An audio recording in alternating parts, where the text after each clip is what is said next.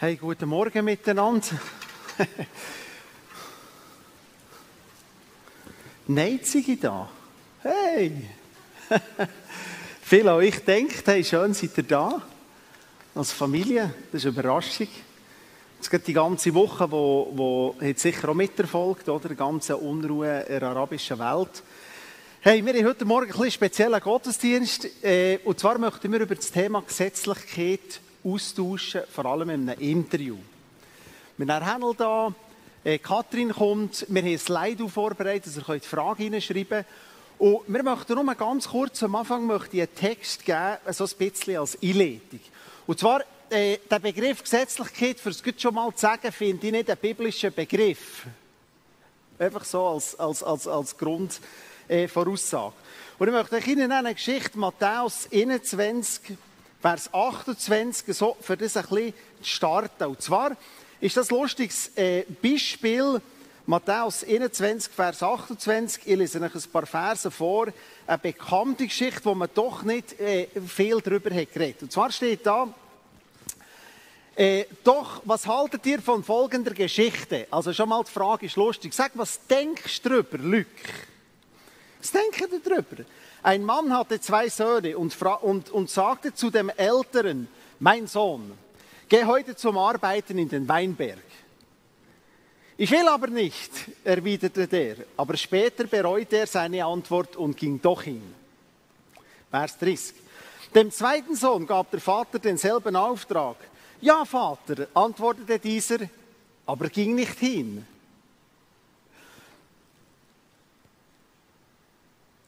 Kommt mir in Sinn, Hochdeutsch, he? für einen Livestream. Hey, schalten wir um auf Hochdeutsch. Ich will aber nicht, erwiderte der. Aber später bereute er seine Antwort und ging doch hin. Wer von den beiden hat nun dem Vater gehorcht? Der erste, antworteten sie. Da sagte Jesus zu ihnen, ich versichere euch, dass die Zöllner und die Huren, wow, eher ins Reich Gottes kommen als ihr. Denn Johannes hat euch den Weg der Gerechtigkeit gezeigt, aber ihr habt ihm nicht geglaubt. Die Zöllner und Huren haben ihm geglaubt. Ihr aber habt es gesehen und wart nicht einmal dann bereit, eure Haltung zu ändern und ihm Glauben zu schenken. Eine super Bibelstelle, oder? Und ich finde mich selber in dieser Bibelstelle wieder. Ich finde, sie umrahmt das Thema perfekt. Zwei Söhne, der eine Sohn, ist noch lustig, je nach Übersetzung, kommt zuerst derjenige, der es getan hat, oder umgekehrt, müsst mal äh, schauen, Luther hat es anders übersetzt von der Reihenfolge her. Und dann sagt der erste Sohn, ach Vater, ja, das mache ich doch gerne für dich und geht nicht. Und der zweite sagt, nein, ich, Weinberg, vergiss es und er geht hin. Ganz eine einfache Geschichte. Und wenn wir jetzt, Jesus hat da zu den Pharisäern gesprochen, zu den Schriftgelehrten, oder? Und zum normalen Volk. Und ich habe mal als junger Mann habe ich darüber nachgedacht, ja, was bin jetzt ich in der Geschichte? Also könnte man sagen, ich bin ein Zöllner? Irgendwie schon, oder? Es gibt auch so Leute, die sagen, ich bin gerne mit Zöllnern und Huren zusammen. Dann sage ich manchmal nur zu schauen, was sie sagen, ich vermute, dass ich ein Zöllner bin, zumindest in dieser Geschichte, oder? Sie sind umgekehrt und der Weg der Gerechtigkeit gegangen. Aber diesen Kampf kennen wir doch. Gott sagt uns etwas und ich sage, ja, ich mache es. Ich hatte vor ein paar Wochen hat mich jemand angerufen und gesagt, ein Mann liegt im Sterben, den ich kenne. Und das ist eine ganz schwierige Situation. Geh ihn besuchen. Kennt ihr das? Ja, ich will es machen. Und dann auf einmal, zwei Tage später, ich will zu diesem Mann gehen. Gott, ich gehe zu diesem Mann. Vielleicht vergisst man es. Ich kann mich erinnern, ich glaube, ich habe es schon mal erzählt, oder? Hat mir Gott gesagt, hatte ich den Eindruck, geh ins Spital, Zimmer 100, ich weiß nicht mehr, 38 beten. Ja Gott, ich gehe. Und ich gehe ins Spital motiviert. Ich war damals ein junger Mann, suche das Zimmer, mache auf. Das Geburtszimmer. Vier Frauen, Kinder, Babys, alle. Und ich, äh, äh, äh guten Tag, äh, tschüss. Und ich bin wieder weggegangen. Ich hatte nicht Mut zu sagen, liebe Frauen, hört mal rasch zu oder liebe Familien, Gott hat mich geschickt. Wer von euch braucht irgendetwas? Das kennen wir doch. Manchmal sind wir motiviert und tun es, manchmal nicht. Manchmal sind wir der erste Sohn, ja Herr, ich will es machen und ich tue es nicht. Und ich glaube, Gott hat in dem etwas Befreiendes gegeben. Beide sind nicht gut. Der erste ist nett. Das ist schon mal ganz wichtig in unserer Gesellschaft. Nett sein. Das, da gewinnt man schon fast im Reich Gottes, wenn du nett bist. Wenn du nicht nett bist, wird es schon sehr schwierig, oder? Und Jesus sagt, der Erste, ja, das kennen wir, ich mache es. Und es war ein Lippenbekenntnis. Der Zweite war eher ein Tatmensch, aber beide sind ja nicht vollkommen.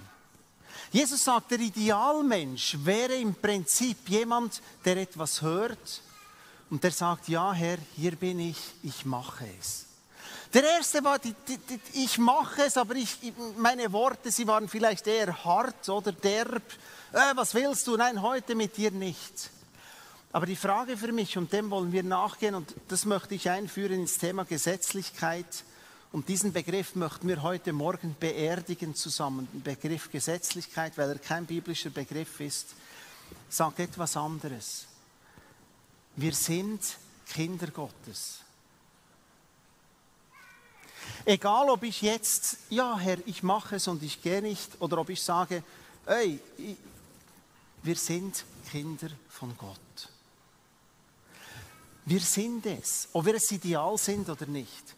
Und ich sage euch heute, mit dem möchte ich starten, dann, äh, das finde ich die Grundvoraussetzung zu diesem blöden Thema Gesetzlichkeit, das kein biblisches Thema ist. Ich kenne keine Stelle, die das hat. Die Frage ist, sind wir Kinder Gottes und handeln aus einem Gehorsam oder sind wir es nicht? Und das wäre so die, die Frage. Wir spüren die Thematik hier. Jeder von uns kennt das. Ich bin mit jungen Menschen im Acts zusammen. Das ist eine Dauerfrage. Ja, ist es jetzt religiös? Ist es jetzt gesetzlich? Ist es jetzt Druck? Ist es jetzt meine Emotion? Spüre ich bei jungen Menschen. Das ist eine Riesenfrage. Kann ich etwas tun, wo meine Emotion nicht stimmt? Ich sage immer ganz entspannt, kannst du das? Überhaupt kein Problem. Oft braucht Gott ja nicht meine Emotion, sondern er will mich brauchen, um etwas zu tun. Ja, aber es steht doch, alles, was er tut, tut von reinem Herzen. Ja, was ist ein reines Herz? in dieser Stelle. Jemand, der jetzt widerwillig in den Weinberg gegangen ist oder jemand, der gesagt hat, ja, es klingt alles sehr gut. Ihr um das wollen wir uns heute anfangen, damit zu beschäftigen. Wo sind wir religiös? Wo sind wir irgendwo in einem falschen Gehorsam? Was ist richtiger Gehorsam? Was ist Gesetzlichkeit? Was würdet ihr jetzt sagen? Kennt ihr diese Spannungen im Leben? Gott sagt etwas, soll ich es tun? Was sagen meine Emotionen? Es ist gegen meine Agenda, es ist gegen mein Gefühl. Darf man ein Gebot überhaupt noch als Gebot nehmen? Ich stelle eine ganz provokative Frage und dann kommt Hannel und Katrin. Wenn in der Bibel steht, ihr sollt keine äh, Versammlungen fehlen im Hebräerbrief, Wow, wenn ich das sagen würde, steht in der Bibel. Was würden alle sagen am Schluss? Was würdet ihr sagen? Mal ganz ehrlich. Wenn ich sage, steht, hey, meidet keine Versammlung, was würdet ihr sagen? Wer würde sagen, ja super, das, hat uns, das ist ein Gebot, das Gott uns gegeben hat. Was würdet ihr sagen, ganz ehrlich? Hä? Hebräerbrief. Was würdet ihr sagen? Danke, Rolf. Danke, Rolf. Unser geistlicher Beter, Fürbitter sagt, hey, wenn du das sagst, ist es gesetzlich. Was würdet ihr aber sagen, es steht in der Bibel? Über das wollen wir jetzt zusammen sprechen und anfangen, darüber nachzudenken. Wir werden vielleicht keine abschließenden Antworten haben. Ich weiß nicht, äh, Katrin, komm doch mal nach vorne und Hannel. Äh, vielleicht muss die Diskussion weitergehen. Wir werden nicht alle Fragen beantworten können. Rolf, ich danke dir von ganzem Herzen. Du hast gesagt Gesetzlichkeit. Und was würdest du sagen, wenn ich dir sage, aber es steht in der Bibel? Diese Spannung spüren wir. Wir haben beide Söhne in uns. Und darüber wollen wir uns unterhalten. Kathrin, du bist unsere Moderatorin. Vielleicht noch ein Wort. Wir mussten alles kurzfristig umstellen. Wir haben Maya gebeten, dass sie heute Morgen mit uns ist. Und sie hatte einen Unfall in der Familie, nicht sie selber. Äh, wo sie heute äh, dringend benötigt wird. Es war ein schlimmer Unfall im Umfeld ihrer Familie, nicht Maya. Und ich habe Maya gesagt, nimm Händel so richtig auseinander. Äh, wir mussten ganz kurzfristig umstellen. Danke, bist du da, Kathrin. Und äh, dasselbe gilt für dich. Nimm Händel so richtig auseinander. Das werden wir sehen. Ja, Ihr könnt die beiden auseinandernehmen mit Fragen. Und zwar wird jetzt ein äh, Link eingeblendet, Slido, das haben wir schon mehrmals benutzt. Stellt eure Fragen direkt, wirklich, was ihr das Gefühl habt, die antworten jetzt gar nicht, was uns interessiert. Wir werden einen Blick darauf werfen. In diesem Gottesdienst wird es zeitlich äh, vielleicht etwas eng, aber wir werden die Fragen beantworten. Wenn ganz viele Fragen kommen, machen wir das in Form eines Videos oder wir haben verschiedene Ideen, wie wir das machen können. Und wenn die beiden so schnell antworten, haben wir vielleicht auch im ersten Gottesdienst noch Zeit. Wir starten jetzt direkt mit der ersten Frage. Adi, du hast schon darüber gesprochen, aber ich möchte nachhaken zur Frage Gesetzlichkeit. Wir hören den Begriff. Was meinst du damit? Wie erklärst du den Begriff? Sag uns noch einmal einfach kurz und prägnant, was verstehst du darunter? Hey, ich habe es gesagt, das ist mein Ziel von uns heute. Wir beerdigen diesen Begriff. Ich finde den Begriff Gesetzlichkeit nicht in der Bibel. Äh, ich finde Gesetzlosigkeit, vielleicht das in einer, in einer äh, weiteren Frage dann. Ich sehe bei Paulus, und das ist meine Überzeugung, ich sehe, dass Paulus ein anderes Verständnis hatte. Und zwar hat, wenn Paulus über Gnade gesprochen hat, ging es immer um die Erlösung. Und ich würde sagen, Gesetz, das, das ist die Grundfrage von Paulus, oder? Die Grundfrage des Römerbriefes, bin ich jetzt gerettet, weil ich das Gesetz selber befolge aus dem Alten Testament, oder bin ich gerettet aus Gnade? Und da wäre ich scharf und würde wirklich in aller Klarheit sagen, hey, die Frage ist, was ist der Hintergrund? Geht es um Errettung oder geht es um ein normales Leben? Wenn es um Errettung geht, wie bei Paulus, es ist aus Gnade, immer. Aber trotzdem kennen wir ja, dass zum Beispiel die Pharisäer, die waren gesetzlich. Und so wollen wir sicher ja nicht sein, oder? Ja. Gesetzlich. Und darum die Frage, ja, gesetzlich, Gesetzlichkeit kommt ja doch vor. Aber du sagst jetzt, das sollen wir beerdigen. Also wie meinst du das genau? Hey, ich finde einfach diesen Begriff Gesetzlichkeit verwirrlich. Äh, ich wäre da wirklich scharf und sage, der Hintergrund, ich wiederhole mich, ist die absolute, die absolute große Frage, oder? Das Judentum, und das ist wichtig, das Judentum lernt, durch das Befolgen des Gesetzes, es ist eine Art eine Selbsterlösung, durch das Einhalten, weil ich geboren bin als Jude, weil ich das Gesetz ganz befolge, kann ich mich gewissermaßen selber aus dem Sumpf ziehen. Und dann kam Jesus und das hat Paulus verstanden und Jesus sagt, weißt du was, du ziehst dich selber überhaupt nicht aus dem Sumpf und du machst dich selber auch überhaupt nicht besser, oder?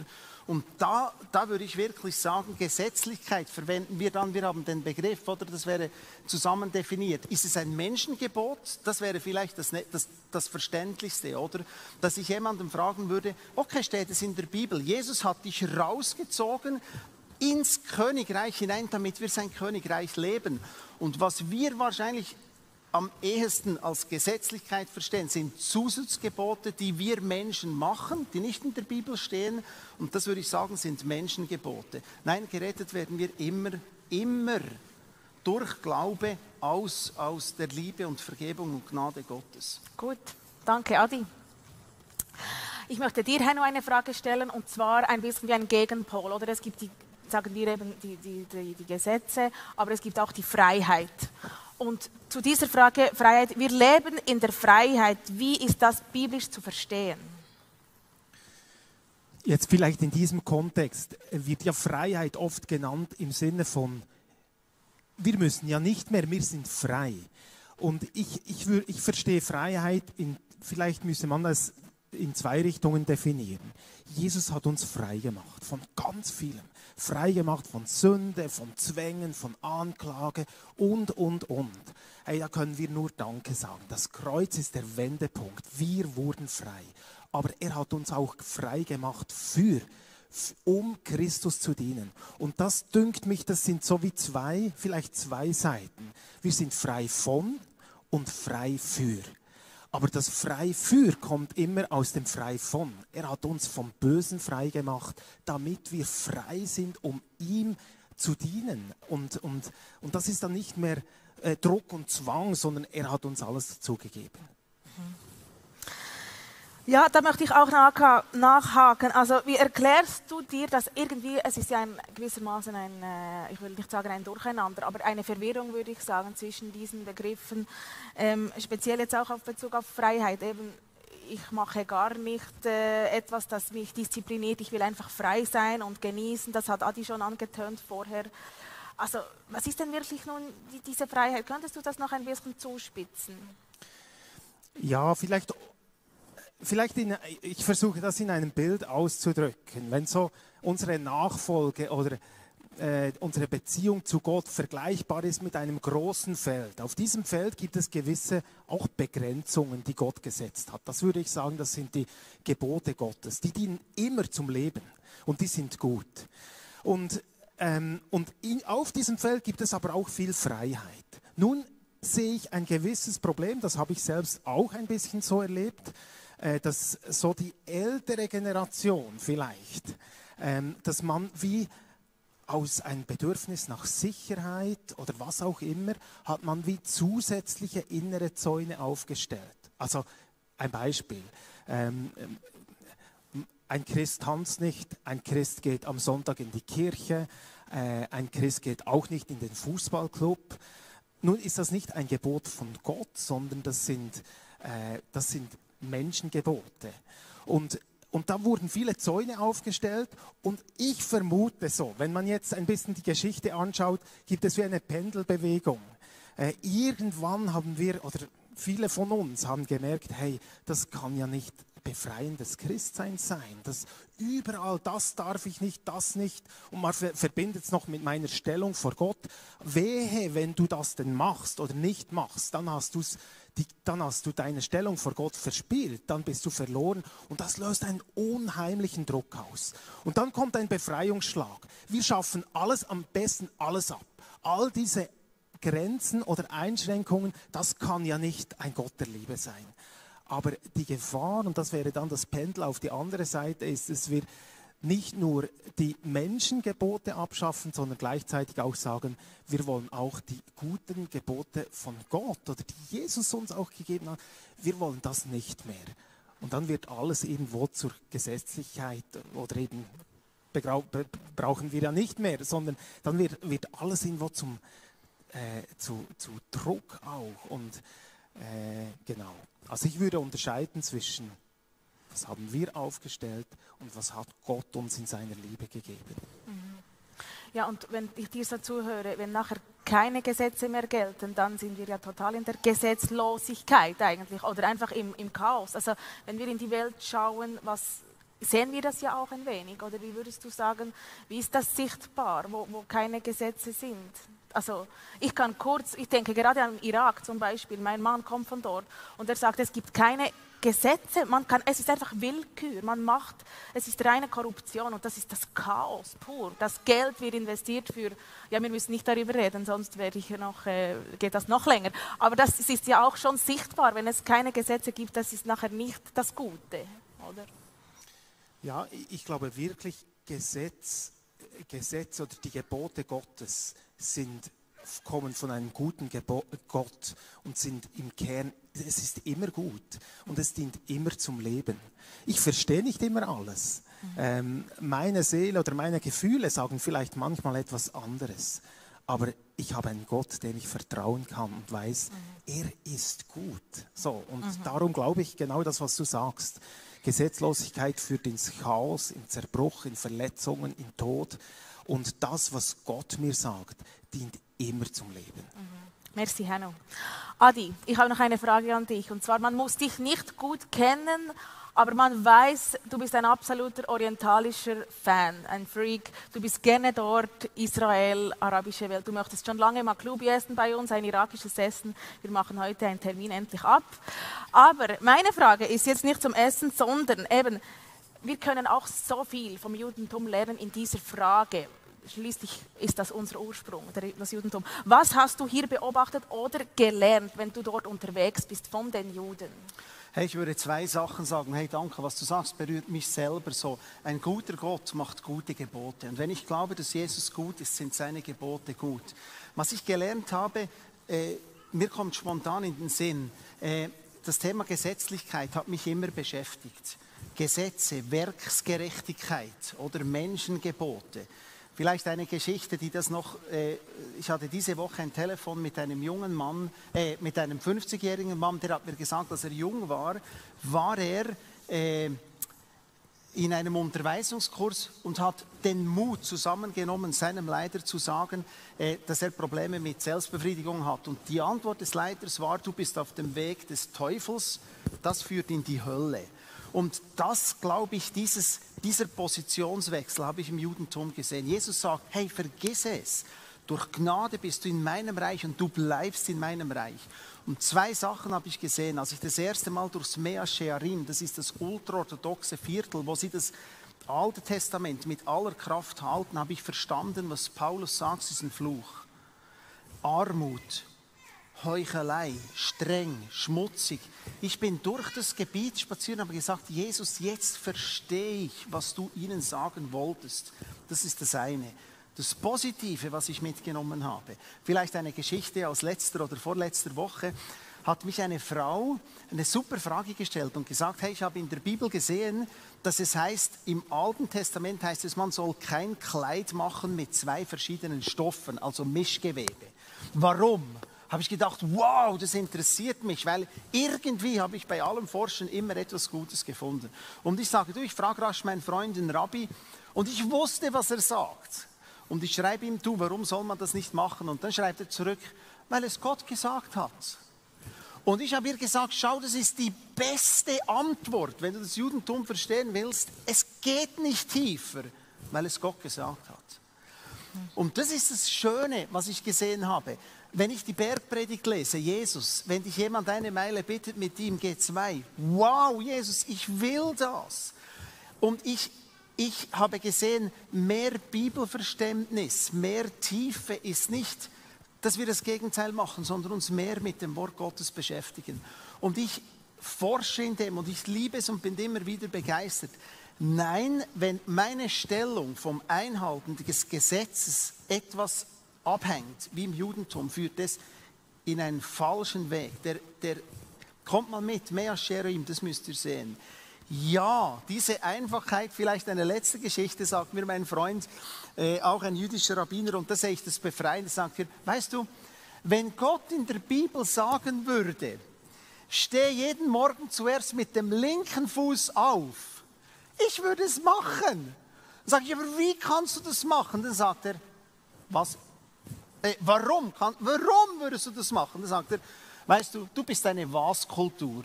Ihr Christen, ihr fragt euch immer, was bedeutet es und was und warum und warum hat es Gott gesagt? Wir sind eine Wie-Kultur.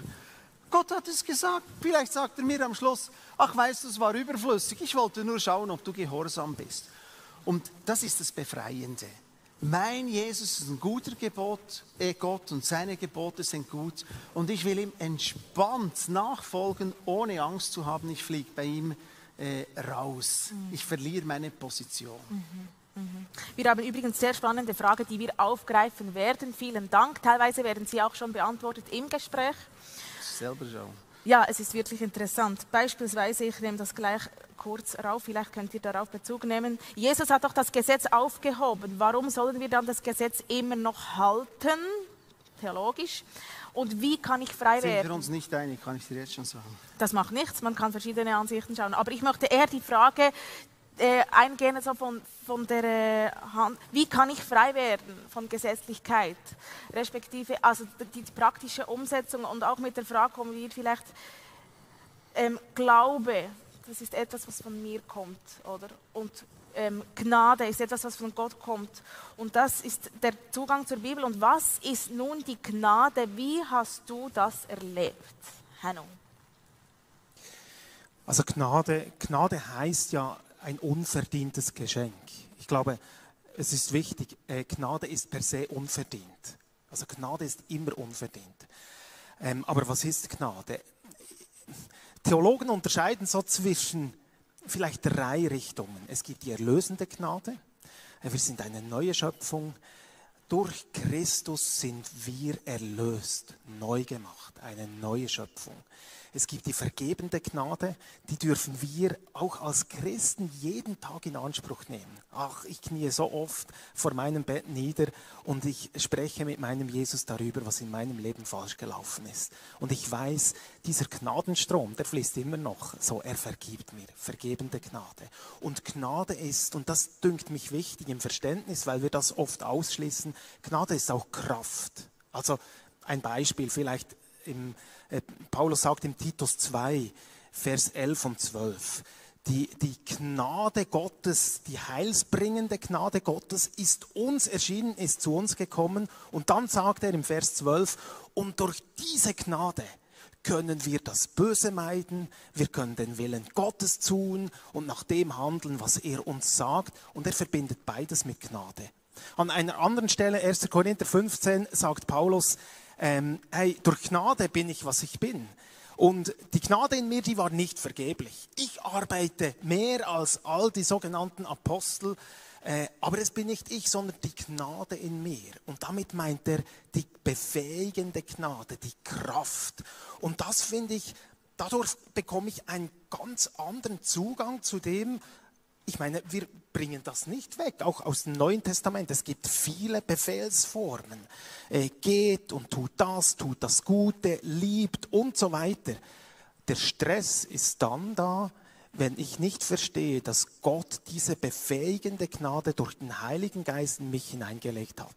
Aber wenn ich das weiß, dass ich auf dem Fundament der Gnade stehe, ich bin erlöst, er vergibt mir, wo ich es vergebe, also wo ich, wo ich äh, irgendwo daneben schieße, und er gibt mir die Kraft, das Gute zu tun, dann kann ich ganz entspannt den Jakobusbrief äh, über Werke lesen, dann kann ich die Befehle von Jesus auch ganz entspannt lesen, weil ich weiß, es ist nicht mehr mein Werk, sondern die Gnade, die befähigende Gnade in mir hilft mir das zu tun, was Gott möchte. Und darum konnte Paulus entspannt sagen, hey, nicht ich, sondern die Gnade in mir. Und das wünsche ich mir auch für uns als GPMC, so dass wir vielleicht, ich, ich habe das schön gefunden von dir, Adi, es ist so locker. Hey, so lasst uns in dem entspannt sein, was Gott uns sagt, weil es ist nicht der Druck, ist nicht in erster Linie bei uns. Jesus hat alles gemacht. Erlösung, Vergebung, aber er hat uns auch die Kraft gegeben, um zu handeln, so wie er möchte. Merci, Hanno.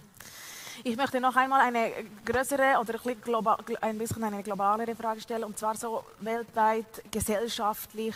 Was würdest du, Adi, sagen, ähm, wo stehen wir da heute?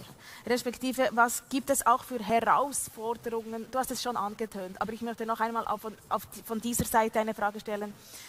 Was siehst du für Herausforderungen in unserem Zeitgeist heute, in hey, diesem Thema Gesetzlichkeit? Ja, wenn ich das sehe, äh, mir kommt äh, Matthäus 24 in den Sinn, wo es heißt, die Gesetzlosigkeit, nicht die Gesetzlichkeit, hat zur Folge, dass die Liebe zu Gott nicht mehr da ist. Und das würde ich sagen, also das wäre für mich so die Antwort und sagen, in dem Moment, wo ich nicht mehr glaube, dass mein Jesus ein guter Gott ist und ich liebe die Bergpredigt und sage, Jesus, wow, das hat auch Gandhi gesagt. Gandhi hat gesagt, das ist das Edelste, was ich gesehen habe, nur leider kenne ich die Christen. Und das würde ich sagen, Gesetzlosigkeit, der Versuch, für meine Freiheit alles niederzureißen, das wird die Liebe wegnehmen. Und das ist so der Wunsch an mein Leben und das wäre für mich auch eine Antwort. Eine Frage war, das Gesetz ist in unsere Herzen geschrieben. Ja. Hebräer 8, Vers 10 heißt es, Gottes Geist schreibt sein Gesetz in mein Herz. Das heißt, der Geist Gottes ist doch Jesus. Jesus ist in meinem Herz und das Gesetz von Gott ist meinem, in meinem Herz, das Christus erfüllt hat. Und das finde ich schon befreiend. Und da würde ich eben entspannt sagen, ich wäre jetzt der Typ, äh, der wirklich sagt, wenn ich entdecke, dass ich jeden Morgen mit dem linken Fuß zuerst den Boden berühren würde, würde ich sagen, wow, Jesus.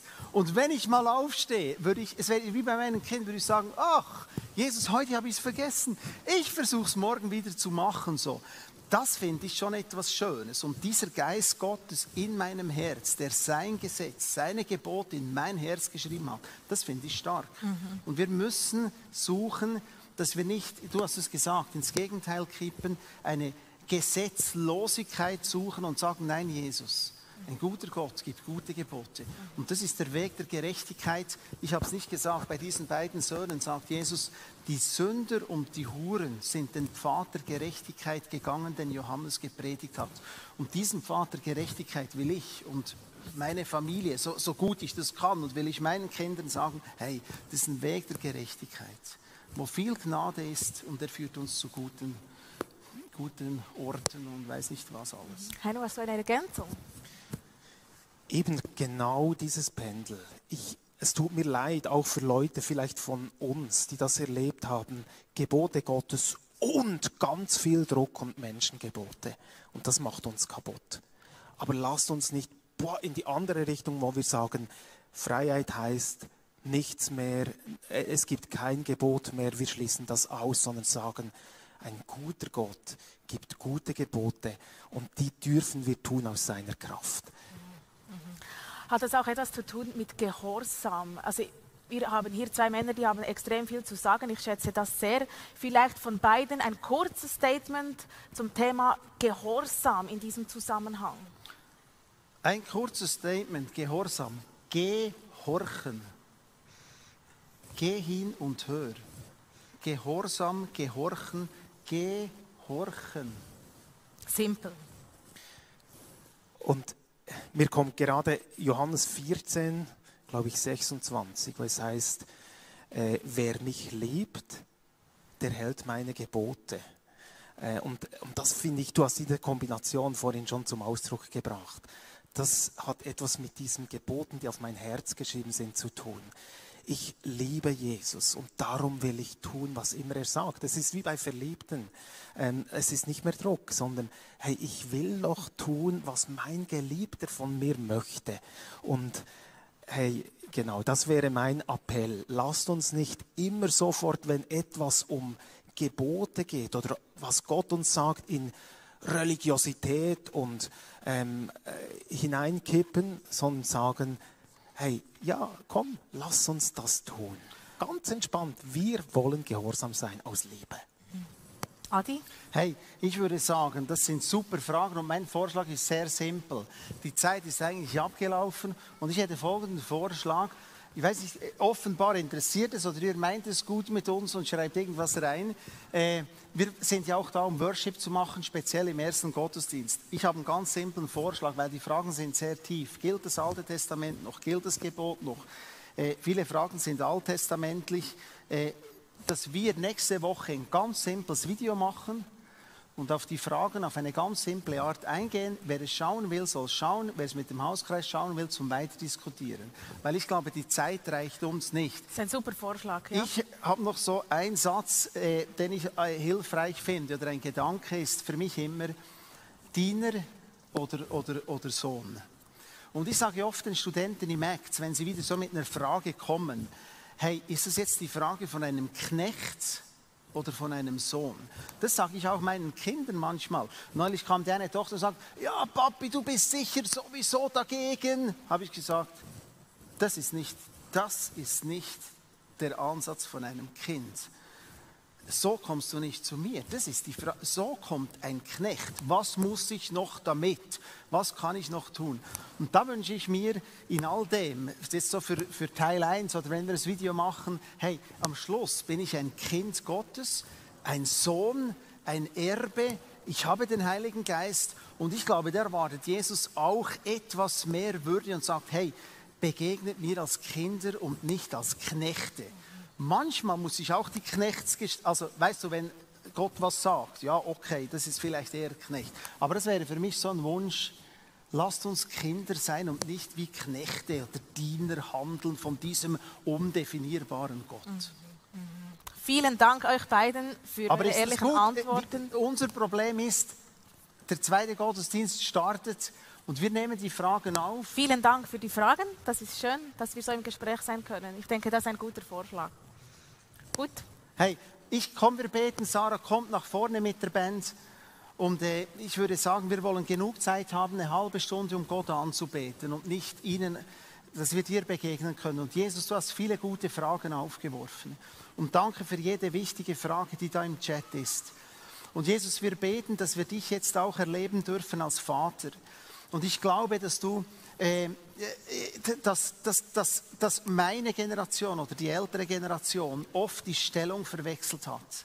Und es nicht die Frage ist, ob ich als Kind Gottes mit Sünden direkt auf den der Hölle komme, sondern du hast uns erlöst, bevor das wir waren. Du hast uns hineingenommen in dein Reich. Und ich bete, dass wir jetzt auch im Worship einem Gott begegnen dürfen, der, der uns eine Liebe gibt für seine Gebote, der uns eine Liebe gibt für die Bergpredigt, der uns einen Stolz gibt. Diesen Weg der Gerechtigkeit von Jesus dürfen wir weitergehen. Jesus, begegne uns jetzt und hilf Simon und Sarah und der Band und unseren Herzen, dass du uns auch Antworten gibst, vielleicht auch auf die Fragen, die wir jetzt nicht beantworten konnten. Herr, wir laden dich ein, Heiliger Geist Erfülle jetzt unsere Herzen und lasst uns jetzt zusammen unseren Gott anbeten.